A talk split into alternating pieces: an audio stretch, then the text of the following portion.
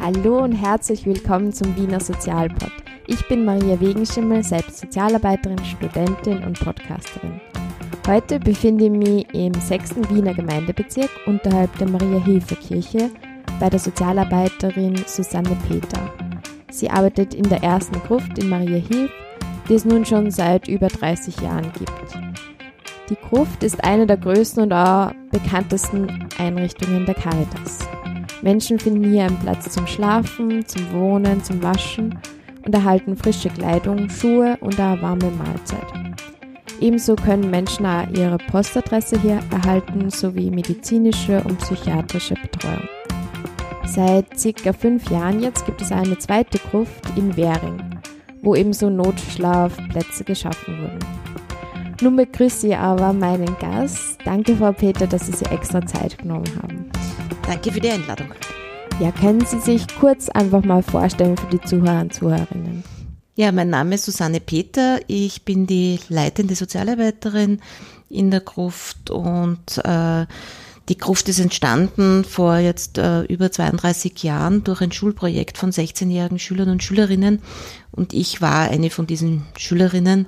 Das heißt, ich bin seit meinem 16. Lebensjahr in der Gruft und habe also die ganze Geschichte miterlebt und habe äh, 94 habe ich meine Sozialarbeit abgeschlossen, meine Ausbildung. Mhm. Und können Sie uns ein bisschen mitnehmen? Wie waren so die ganzen Beginne von der Gruft? Ja, die Beginne, wir wussten eigentlich gar nichts äh, von Obdachlosen. Wie sind diese Menschen? Äh, wieso sind diese Menschen auf der Straße? Und äh, 86 gab es eigentlich in Wien kaum Möglichkeiten von Tageszentren oder irgendwas. Und wir wollten einfach was tun und haben 86 dann angefangen in einem kleinen Raum mit Tee und Schmalzbrot äh, und haben dann einmal geschaut, okay, was braucht's denn noch aus Tee und Schmalzbrot? Wo wir dann sehr schnell draufgekommen sind, es braucht WCs, es braucht Aufenthalt, ähm, es braucht Kleidung und so haben wir sukzessive die Gruft ausgebaut und sind halt immer größer geworden und haben dann angeboten eben Tagesaufenthalt, Kleidung, Beratung.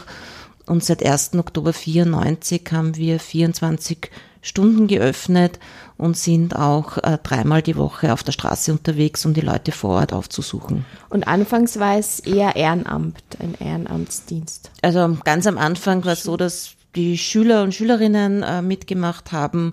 Von der Pfarre sind dann ein paar Mütter oder halt Erwachsene dazugekommen, die uns unterstützt haben. Und ich sage immer, wir haben damals kein Konzept gehabt, sondern haben getan und haben an den Bedürfnissen der Klienten gelernt, was braucht's und haben halt dann Jahre später ein Konzept erstellt. erstellt genau. Und seitdem sind Sie wirklich dabei? Ich bin seit Gruft. meinem 16. Lebensjahr in der Gruft, genau. Wahnsinn. Und die Caritas war von Anfang an dabei oder? Wir sind 96 von der Caritas übernommen worden. Okay, vorher war es? Wir waren ein privater Verein, die Vinzenzgemeinschaft Marie Hilf. Mhm. Und das ist dann 96 von der Caritas übernommen worden, weil wir immer größer geworden sind und da es einfach gut ist, wenn da eine große Institution dahinter steht. Mhm. Ähm, zu den Begrifflichkeiten, vielleicht können Sie die zwei Begriffe etwas näher klären. Was ist Obdachlosigkeit und was ist Wohnungslosigkeit? Was sind da die Unterschiede? Also wohnungslose Menschen bezeichnet man die Personen, die jetzt keine fixe Wohnung haben, aber vielleicht bei Freunden wohnen. Äh, das heißt, die prekär irgendwie wohnen. Und obdachlos sind wirklich die Menschen, die auf der Straße sind, in Notquartieren sind, die einfach wirklich äh, nichts haben, wo sie ihr Hab und Gut hingeben können. Mhm. Sie sind Sozialarbeiterin hier, als Sozialarbeiterin angestellt. Könnten Sie uns mitnehmen bei so einem ganz normalen, unter Anführungszeichen, Arbeitstag? Wie schaut der aus hier in der Gruft? Also ich bin die leitende Sozialarbeiterin. Mhm. Schaut dann nochmal äh, anders aus? Schaut anders aus. Äh, was normalerweise die Sozialarbeiter machen, äh, wir bieten Sozialarbeit an zwischen 8 und 19 Uhr. Vor jeder kann einmal kommen zu uns. Meistens ist es so, dass äh, eben die Leute nach Unterkünften fragen. Das heißt, wir können Notquartiersplätze vermitteln. Ähm, wir klären ab, hast du Einkommen, hast du Dokumente. Das heißt, wir unterstützen bei der Einkommensklärung, bei der Dokumentenbeschaffung. Ähm, sie kommen einfach auch zu uns zum Reden. Wir sind einfach da für sie und es gibt eigentlich nichts Planbares. Mhm.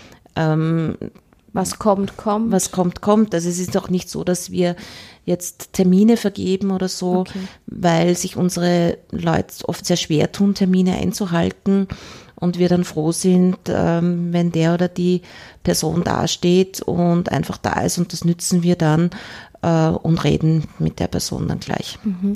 Und deshalb gibt es ja nicht wirklich einen Betreuungsplan oder welche Schritte man. Doch, Betreuungsplan Doch, haben wir schon. schon also es ist so, dass eben das große Ziel ist Einkommensklärung, Dokumentenbeschaffung und die Leute von der Obdachlosigkeit in eine Wohnversorgung zu bringen. Das heißt, das ist so das, das, äh, der grobe Fahrplan und es wird mit den Klienten vereinbart, die Schritte, und äh, wir haben hier auch Bezugsbetreuung. Mhm. Das heißt, der Herr so und so, wenn der das Erstgespräch mit äh, einer Sozialarbeiterin geführt hat, dann ist diese auch weiterhin zuständig. Und dann werden Termine vergeben und versucht man halt irgendwie eine Regelmäßigkeit zu schaffen. Man versucht oder man sagt, äh, ich bin am Montag da, bitte schauen Sie vorbei. Mhm. Und ob es dann funktioniert oder nicht, ist dann wahrscheinlich ganz unterschiedlich. Ist sehr unterschiedlich und wenn er oder sie halt am Montag nicht kommt, dann kommt er vielleicht am Mittwoch und dann freut man sich auch. Ja. Wie viele Sozialarbeiter, Sozialarbeiterinnen sind da? Also wir sind acht Köpfe, mhm. die die Sozialarbeit anbietet und diese acht Mitarbeiter sind auch auf der Straße unterwegs. Mhm. Streetworker. Sie haben vorhin gesagt, an wie vielen Tagen? Äh, Im Sommer sind wir an drei Nächten unterwegs. Mhm. Äh, jeden Mittwoch, Freitag und Sonntag. Am Mittwoch mit Psychiater. Mhm. Und im Winter sind wir täglich unterwegs. Ab 2. November ist täglich ein, mindestens ein Team auf der Straße unterwegs. Da gibt es auch das Kältetelefon, mhm. wo wir eben die Bevölkerung bitten, dass sie uns Schlafplätze von obdachlosen Menschen melden und wir dann ähm, diese Plätze aufsuchen und schauen, was können wir anbieten. Mhm. Da gibt es eine Telefonnummer von der Caritas, eben vom Kältetelefon und sind gleich daher vernetzt praktisch. Diese Telefonnummer, das wird dann von Freiwilligen entgegengenommen, die Anrufe und Sozialarbeiter erstellen dann die Touren, bearbeiten die Anfragen und die Streetworker, die dann am Abend mhm. unterwegs sind, gehen diesen Anrufen nach. Gibt es ein konkreten Unterschied zur zweiten Gruft? Also wir haben ja auch Notschlafstelle, also wir haben 68 Notbetten mhm. und die zweite Gruft hat sich eher spezialisiert auf EU-Bürgerinnen, mhm. äh, also EU-Bürger und EU-Bürgerinnen äh, und wir sind eher für österreichische Staatsbürger und Staatsbürgerinnen da und auch für wohnversorgte Menschen weil mhm. ähm, es viele Menschen gibt, die sich das Essen nicht leisten können, die im Winter ihre Wohnung nicht heizen können, die kein Warmwasser haben, das heißt, die zu uns zum Duschen kommen. Und so haben wir uns das irgendwie aufgeteilt, mhm. damit ähm, wir ja. haben einfach Kapazitätsgrenzen ja. auch. Äh, und ja. Und wie strikt wird es dann in der Realität wirklich gehandhabt? Es gibt immer und überall Ausnahmen. Ähm, was ist, wenn ich weder anspruchsberechtigt bin, noch EU-Bürger, noch wohin kann ich dann gehen? Also es gibt, also bei den Beratungsstellen wird man einfach einmal beraten, wird mhm. einmal geschaut, woher kommen diese Personen mhm. und es wird dann eben gezielt geschaut, äh, was brauchen diese Personen? Sind es jetzt Asylwerber? Dann werden sie ins Asylzentrum geschickt. Also je nachdem, wo diese Personen herkommen, werden sie beraten und im Winter, wenn wer eine Unterkunft braucht, ist es egal, woher sie kommen. Mhm. Äh, sie bekommen einmal eine Notunterkunft. Mhm. Nach Ihrem Empfinden nach, wie niederschwellig ist die Gruft? Also ich hoffe, dass wir sehr niederschwellig sind. Äh, es kann eben, man kann eben einfach kommen. Man muss jetzt nicht den Namen sagen. Man stellt sich beim Essen an und kriegt das Essen. Äh, wir haben auch immer wieder Menschen, die zur Beratung kommen, die jetzt nicht unbedingt gleich ihren Namen sagen. also und durch die Streetwork, glaube ich, also Streetwork ist einfach niederschwellig. Das heißt, wir gehen in die Lebenswelt der Klienten und Klientinnen und suchen sie dort auf, wo sie sich befinden. Also mhm. ich denke schon, dass wir sehr niederschwellig sind. Also man kann hier wirklich zwei, drei, vier Jahre anonym ein- und ausgehen, ohne äh, Kontakt zu Sozialarbeiter irgendwie aufzubauen. Äh, wenn man diesen Kontakt ablehnt, kann es so sein. Also wir versuchen natürlich in Kontakt zu kommen, wir versuchen Betreuung anzubieten, wir versuchen zu schauen, ähm, warum sind diese Personen bei uns, wie kann man sie unterstützen, wie kann man helfen, aber wir zwingen niemanden dazu. Ja. Also man kann zu uns zum Essen und es gibt sicher viele, die einfach zum Essen kommen äh, und das ist das, was sie brauchen. Ja, und, und das ist okay für uns. Mhm. Gibt es, das ist wahrscheinlich eine sehr schwierige Frage, aber gibt es eine durchschnittliche Dauer, wie lange Menschen an der Gruft andocken? Ähm, nein. Also es gibt Menschen, die einen Tag da sind, die ganz kurz da sind und es gibt Personen, die über Jahre äh, sich aufhalten. Also ich kenne zum Beispiel einen, der schon 86 bei uns war mhm. äh, dann zwischenzeitlich äh, Gemeindewohnung hatte und jetzt wieder auf der Donauinsel lebt und er sagt, wohnen erst dann, wenn sicheres Einkommen. Das heißt, der bekommt AMS-Geld und hat einfach Schwierigkeiten, sich Termine zu merken.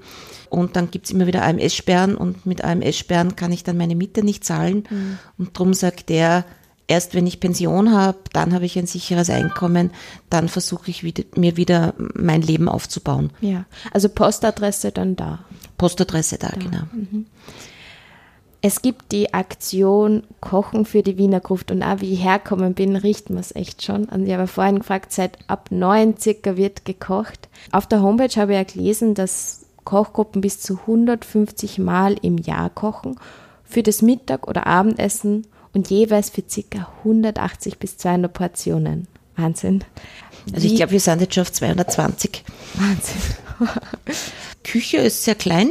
Es wird auf kleinsten Raum wird gekocht. Okay. Wie geht die Idee Ihrer Meinung nach auf? Gibt es da Komplikationen oder kriegt man nur positives Feedback? Können Sie da vielleicht? Also die Entstehung eingehen? von diesen Kochgruppen war so, dass das Schottengymnasium vor, ich weiß jetzt nicht mehr wie vielen Jahren, jede Schulstufe hat eine Aktion für uns gemacht. Die einen sind, haben eine Wanderung organisiert, ein Fest in der Gruft, Schachturnier, also jede Schulstufe hat irgendwas gemacht und ich war dann beim Elternabend und weil die Frage war, tun nur die Kinder was oder die Eltern auch?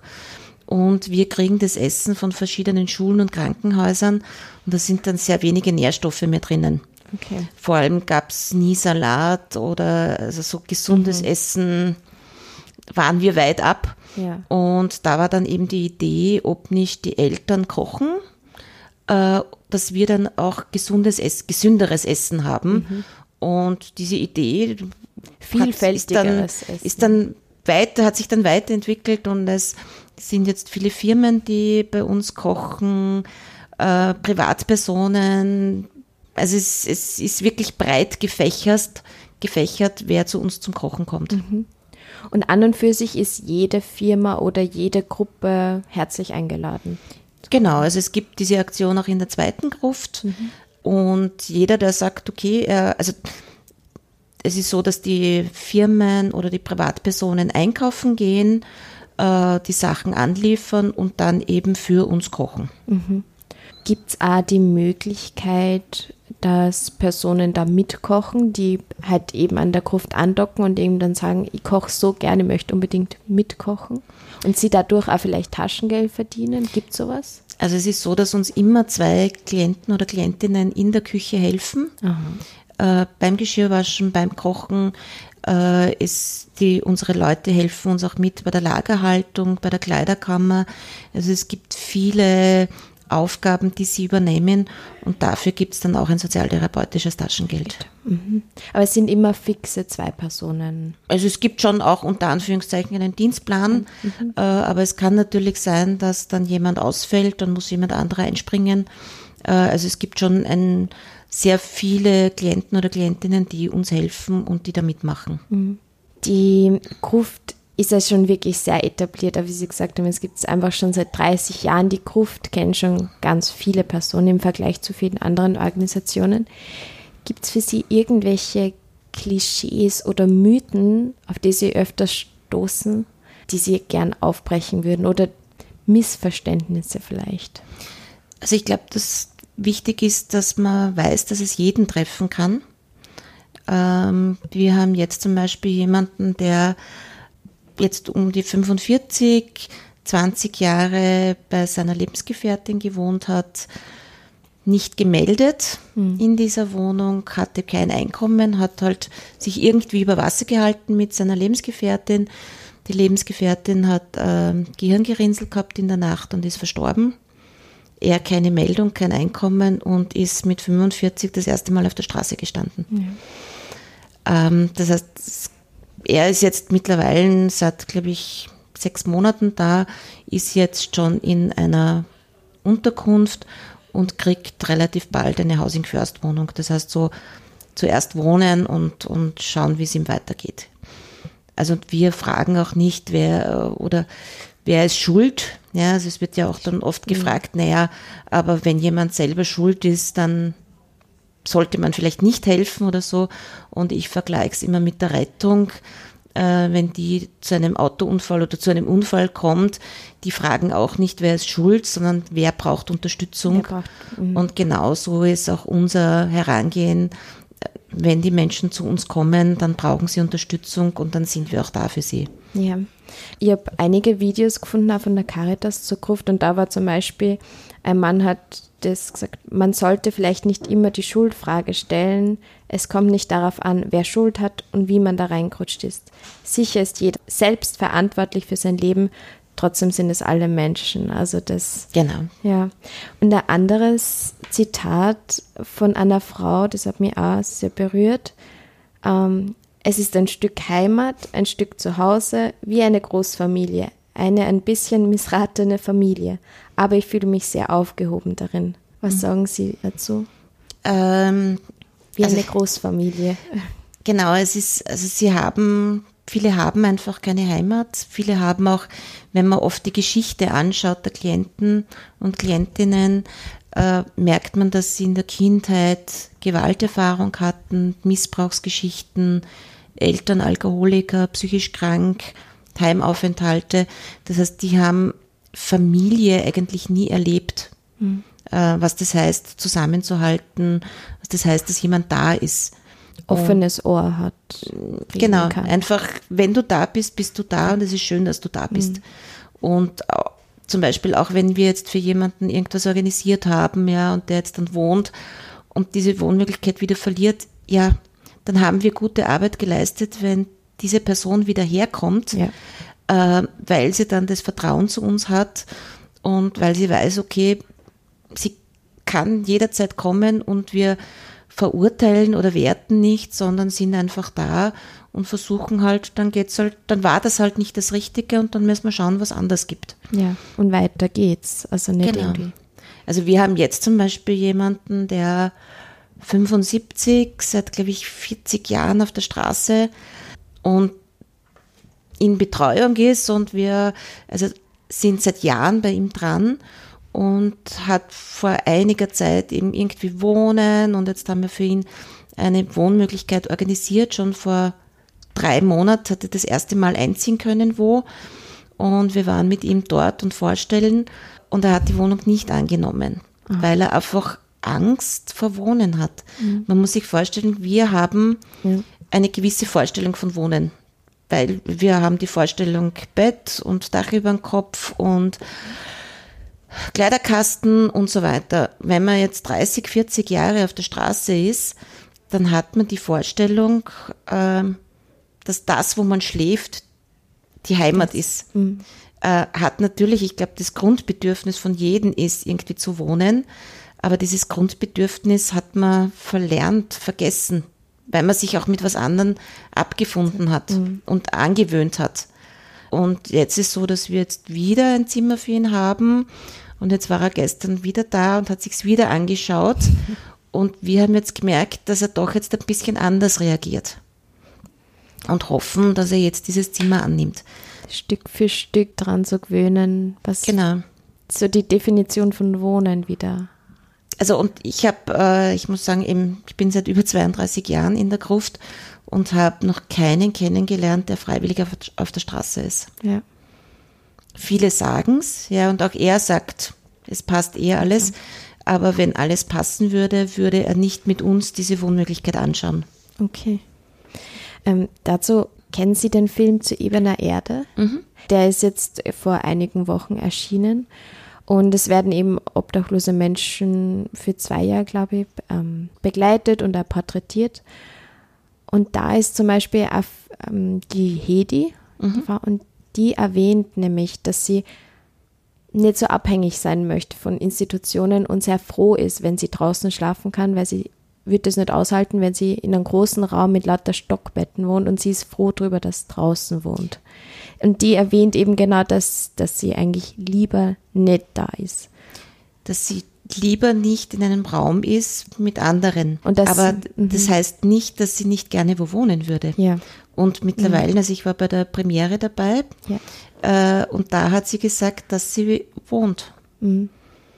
Also man muss da, also das, was ich sage, ist, man muss das Richtige für jemanden finden. Ja. Und Notquartiere sind vielleicht nicht das Richtige. Zum Beispiel der eine, wo ich ihm jetzt erzählt hat, der schläft auf der Straße und den würden wir nie in ein, der würde nie in ein Notquartier gehen. Aber so eigene vier Wände, wo ich kommen und gehen kann, wo ich meinen eigenen Schlüssel habe, das ist, glaube ich, schon das Grundbedürfnis. Und ich hatte mal einen, der sehr, sehr lange auch auf der Straße war, ein bisschen geistig behindert. Äh, und der hat zum Beispiel den Schlüssel äh, auf die Tür gehängt, auf die Türschnalle. Und die Betreuer meinten, na, der will nicht wohnen. Und er ist dann weggegangen, ja, und hat dann oft nicht zurückgefunden. Und wir haben ihn dann zurückgebracht und dann habe ich ihn gefragt, na, wieso lassen Sie den Schlüssel hängen? Und dann sagt er, Schlüssel verlieren ist teuer. Also man muss, Ja. man kann nicht so von dem ausgehen, was wir glauben, der kommt einfach Eben. nicht mehr, sondern der hat nicht hingefunden Ja. und Schlüssel verlieren ist teuer. Ja, ja. Und da hat er recht. da hat er recht und er hat äh, Jahrzehnte ohne Einkommen gelebt. Ja. So wirklich in die Schuhen gehen von der jeweiligen Person und sie da reinzudenken, was, ja, was da dahinter steckt vielleicht auch. Also das, was Sozialarbeit einfach die Aufgabe hat, ist wirklich indi- individuelle Betreuungen zu erarbeiten und wirklich individuell auf jede Person einzugehen. Ja. Also es ist keine Geschichte ist gleich und man kann nicht sagen, äh, ja, das, das, das, das und in drei Monaten ist jemand weg, sondern es manchmal geht schnell, manchmal dauert es lang. Pff. Ja. Also und wir haben zum Beispiel gerade bei Personen, die länger auf der Straße sind, machen wir so, dass wir Fotos herzeigen von Wohnungen, damit sie sich einfach wieder an diese Vorstellung Gewöhnen. Wohnen gewöhnen. Und zum Beispiel, äh, weil Sie den Film erwähnt ha- haben auf Ebener Erde, da gibt's den, den Fredel, der auch sagt, seine Freiheit Ja. auf der Straße. Ja, der hatte keine Perspektive bis vor kurzem. Der hatte kein Einkommen, hatte eben durch die Fremdenlegion, hat, war staatenlos. Und es hat sehr, sehr lange gedauert, bis Einkommen und das geklärt werden konnte. Und er wohnt. Ah, wirklich. Genau, Ja. Schön. Der Verbindung zu Frankreich hat und genau. Okay. Wie sehen Sie sonst den Film? Also ist ja schon heikel, irgendwie so in die Privatsphäre reinzugehen. Zum Beispiel wird ein Mensch äh, gefilmt, wie er sie auszieht, nackt ist, gewaschen wird. Wie empfinden Sie das, so einen Film zu machen? Also ich, ich habe ihn geduscht. Äh, ich muss ehrlich sagen, ich habe die Kamera vergessen gehabt. Okay. Ähm, es ist unser, also ich habe dann in, in Oliver gefragt, warum er, oder nimmt er das, nimmt das nicht. Und er hat gesagt, das ist unsere tägliche Arbeit. Also und ich glaube, dass er sehr ähm, respektvoll damit umgegangen ist, auch im Film. Äh, und wir machen das einfach. Ja. Also es war nichts gespielt dabei Es war einfach, es war so und, wie der und Alltag läuft. Mhm. Äh, es ist unser Alltag und ich habe den Film jetzt schon zweimal gesehen und ich denke mir, ja, es ist respektvoll umgegangen Ja. und ähm, es ist so. Ich habe nur gemerkt, auch im, im Kinosaal, wie so ein schon irgendwie ein bedrücktes, äh, also die Stimmung war sehr eigen oder ja, ist halt was hochkommen. Aber ja, gut, dass sie das sagen. Also Also und ich finde auch, dass die drei wirklich sehr wertschätzend umgegangen Achtsam, sind, mhm. sehr achtsam und also sich sehr, sehr lange Zeit genommen ja. haben. Also ja. zwei Jahre wirklich begleitet. Nicht immer die Kamera natürlich bei sich haben, Genau. sondern wollten die Also Person ich glaube, sie haben ein, eineinhalb Jahre ohne Kamera Ja. und ich weiß, wie oft Fredel kann sich Termine nicht so leicht mehr merken. Hat die eine im Interview gesagt. So, ja, es ist nicht immer so leicht, die Termine. Genau. Also und das war aber ohne Vorwurf oder ohne irgend, also auch bei, bei, wenn sie dann bei mir waren, ja, und dann haben sie gesagt, okay, sie haben ihn halt nicht gefunden und wann könnte ich wieder und wie schauen wir dann? Also da gab es keinen Stress oder irgendwas, Sehr ja. geduldig. Sehr, sehr geduldig. Okay, ich würde jetzt nur gern mehr auf die soziale Arbeit eingehen. Also Sie haben eh schon erwähnt, warum Sie Sozialarbeiterin geworden sind. Ich glaube, das kann man irgendwie gut nachvollziehen, auch mit, der, mit dem Projekt, mit der Schule. Was mögen Sie besonders gern an der sozialen Arbeit und was sehen Sie auch kritisch? Also das, was ich bei uns oder jetzt in der Gruft sehe in der sozialen Arbeit, ist, dass man nichts planen kann und dass man gerade in der Gruft wirklich ein Basiswissen kriegt.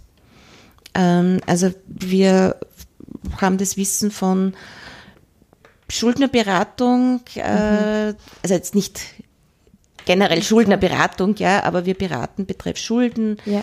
Wir hören einfach zu, ja, wenn die Leute Probleme haben.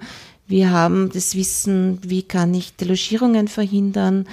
Ähm, wir arbeiten mit Sozialämtern zusammen, mit AMS, mit Polizei. Also es gibt eigentlich nichts, wo wir nicht zusammenarbeiten. Ja. Also wir sind auch so die untersten, ja, und daher brauchen wir eigentlich alles. Ja. Alles, was so Ressource ist, wird von uns angeknappert und wird verwendet. Wenn ich fragen würde, mit welchen Organisationen kooperiert sie, das ist dann eine ganz eine große Liste wahrscheinlich. Äh, Ich Sehr würde jetzt sagen, es gibt nichts, wo wir nicht Nicht kooperieren, haben, ja. ja. Mit Krankenhäusern, ja, Feuerwehr. Ja. Ich meine, da kooperieren wir nur, dass wir, wenn Feuer ausbricht, sie vielleicht kommen. Brandschutz. Äh, aber das ist, glaube ich, würde ich jetzt sagen, die einzige Einrichtung, wo du jetzt sagst, da, da Ja. war noch niemand da, ja. Gibt es da etwas, was Sie eher kritisch sehen, wo Ihnen manchmal die Hände gebunden sind, was Sie gern anders machen würden? Naja, Hände gebunden ist, also eben wenn, wenn Ämter irgendwelche Auflagen haben oder wenn es dann heißt, na, wir können keine Auskünfte kriegen aufgrund des Datenschutzes, was ja gut ist, ja, dass es den se. Datenschutz gibt. Äh, aber wenn wir jetzt zum Beispiel im Sozialamt, also der Klient ist da, wir rufen das Callcenter an, wenn man nicht direkt durchrufen kann, weil wir eine Frage haben, äh, dann heißt es, okay, der Referent ruft zurück. Und wenn dann der Referent zurückruft und der Klient nicht da ist, dann kriegen wir keine Auskunft. Ja, Und das macht die Arbeit äh, manchmal sehr schwierig. und komplexer. Und das war vorher anders, also vor Mai, glaube ich. Äh, ich meine, es ist schon gut, dass es den Datenschutz gibt und, und, und wir Datenschutz wurde. Also wir würden nie irgendwo anrufen, Sozialamt, und ohne dass der Klient es weiß. Ja. Aber es ist manchmal notwendig, dass man nachfragt, weil dann das Sozialamt irgendwas Neues braucht oder irgendwas und wir uns, wir uns nicht auskennen oder der Klient äh, oder die Klientin den Verbesserungsauftrag verloren hat. Das heißt, wir wissen dann nicht, was da drinnen steht. Ja. Das kann halt dann dazu führen, dass die Klienten die Leistungen eingestellt bekommen. Ja. Oder dass etwas viel länger dauert. Genau. Gibt es etwas in der sozialen Szene, auch in Wien per se, wo Sie sagen, das fehlt? Oder da gehört es echt nur mehr Unterstützung? Aber wenn Sie sagen, Sie kooperieren einfach wahnsinnig viel, gibt es da etwas? Oder sind wir in Wien so gut versorgt? Das, was sicher ein, ein Mangel ist, ist äh, die Notquartiersplätze im Sommer. Also im Winter werden die Notquartiersplätze aufgestockt. Da kann wirklich jeder ins Notquartier. Und im Haben Sie Sommer, da Zahlen zufällig, wie viel das dann wirklich dann noch mehr sind im Winter? Also im Sommer gibt es ungefähr 300 Mhm. und im Winter gibt's, also waren es voriges Jahr, glaube ich, 1200. Wow. Also das heißt, es wird wirklich sehr viel aufgestockt. Und dann gibt's noch die privaten, also Vinzi-Rast, Vinzi-Bett ähm, oder die Gruft ist bei diesen 300 auch nicht dabei. Ja. Also das heißt, und im Sommer dürfen nur Anspruchsberechtigte Ja. äh, in ein Notquartier und anspruchsberechtigt sind halt österreichische Staatsbürger oder Staatsbürgerinnen und sogar Personen, also man muss in Wien gewesen sein. Also wenn ich jetzt von Tirol komme, werde ich mal vielleicht eine Woche untergebracht, ja, damit man sagt, hey, fahr bitte zurück. Äh, aber irgendwann wird dann gesagt, nein, Notquartier keins mehr, sondern du musst ins Bundesland zurück. Sondern nur die in Wien praktisch. Die Wiener waren oder die seit zehn Jahren Länger, in Wien okay. wohnen und halt äh, obdachlos werden, die sind die sogenannten Anspruchsberechtigten äh, im Sinne äh, der Wiener Wohnungslosenhilfe. Und da würde ich schon sagen, da fehlt es ein bisschen oder das wäre wünschenswert, dass man vielleicht im Sommer auch mehr Plätze hat. Und da vielleicht lockerer umgehen kann, Genau. niederschwelliger. Also es gab jetzt zum Beispiel kaum Frauen-Notquartiersplätze. Das ist da noch mehr ausgebaut. Aber generell, Ich glaube, dass Wien sehr, sehr gut aufgestellt ist, dass Wien, also dass die Stadt da wirklich sehr, sehr viel macht und dass wir sehr fortschrittlich sind im Bereich der Wohnungslosenhilfe. haben Sie ja Vergleiche zu anderen Bundesländern da? Nein, ich- war jetzt in München für zwei Wochen Praktikum und da ist es, also da gibt es kaum Sozialwohnungen. Also da ist das Sozialsystem, glaube ich, also auch so vom, vom System, vom AMS und, und, und wie die Finanzierung ist, ist, glaube ich, um vieles komplizierter und ändert sich auch ständig, ja, dass die Sozialarbeiter selber nicht einmal so gut mitkommen, im Gegensatz zu uns, ja. München war es so, dass der eine Herr dann eine Wohnung gekriegt hätte und dann hat man ausgemacht, man geht, also der AMS-Referent zahlt das dann und der hat gesagt, okay, das geht schriftlich, dass sie das beantragen und zwei Tage später ruft die Sozialarbeiterin nach, ob das eh alles passt und dann heißt es, nein, es ist jetzt wer anderer zuständig und die will das nicht schriftlich, sondern die will das persönlich. Okay. Und dann hat man halt persönlich hingehen müssen und dann hast du mal eine Stunde, hast du eine Nummer ziehen müssen, dann hast du eine Stunde gewartet oder eineinhalb Stunden äh, und dann sind wir einmal in, ins Info-Center Ja, gekommen und dort haben sie uns gesagt, ja, bitte warten Sie dann dort. ja. Das macht ja extrem viel mit den Nerven. Also, dass man da nicht die Nerven verliert und sagt, danke, brauche ich nicht. Genau. Also So. äh, ist genauso wie bei uns. Also in München haben wir halt diesen Klienten auch begleitet und auch wir begleiten sehr oft unsere Klienten oder Klientinnen. Wir haben da in der Vormittags immer Freiwillige, äh, die diese Begleitdienste machen. Und generell arbeitet die Gruft sehr viel mit Freiwilligen. Wir haben ein, einen Pool an Dolmetscher und Dolmetscherinnen, die uns im Rahmen der Streetwork dolmetschen, weil wir doch äh, jemanden treffen, der Slowakisch spricht, dann treffen wir jemanden, der Tschechisch spricht, dann treffen wir jemanden, der Ungarisch spricht. Das heißt, wir können diese Sprachen nicht und darum rufen wir dann unsere Dolmetscher und Dolmetscherinnen an und die erklären dann in der Muttersprache, was wir anbieten und was die Klienten und Klientinnen brauchen. Ja, da würde ich jetzt eh schon zu meiner letzten Frage kommen. Die Gruft kann man ja auf vielfältige Weise unterstützen. Auch wenn ihr Sprache kann, zum Beispiel Dolmetsch, also freiwilligen Dolmetsch, gibt es gerade irgendwelche Bereiche, wo ihr sagt, das wird besonders benötigt? Ein Stichwort vielleicht Winterpaket. Möchten Sie da nur etwas vielleicht erwähnen? Also das, was wir ganz dringend brauchen, also gerade im Winter, sind winterfeste Schlafsäcke und da gibt es das Gruft Winterpaket um 50 Euro, ähm, wo man einen winterfesten Schlafsack und ein Essen äh, finanzieren kann damit. Ähm, was wir natürlich auch brauchen, sind Wolldecken, die man vorbeibringen kann. Ähm, Unterwäsche ist immer Mangelware.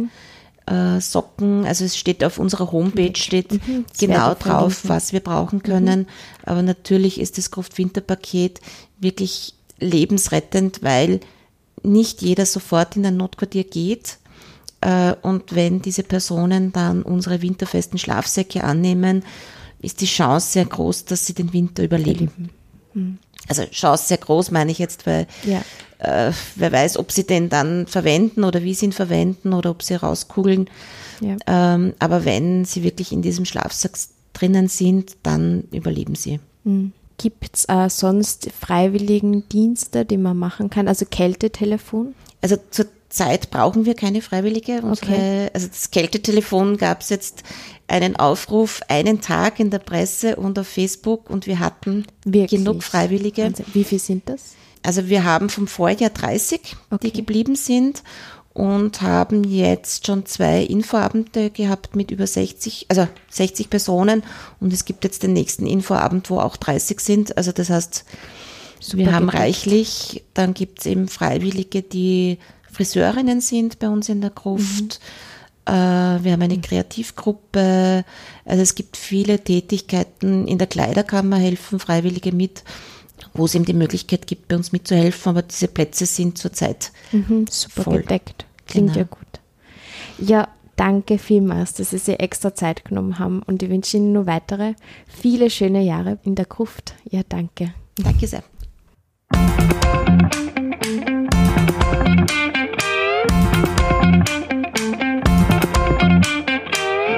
Das war also die Folge mit der leitenden Sozialarbeiterin Susanne Peter in der Gruft.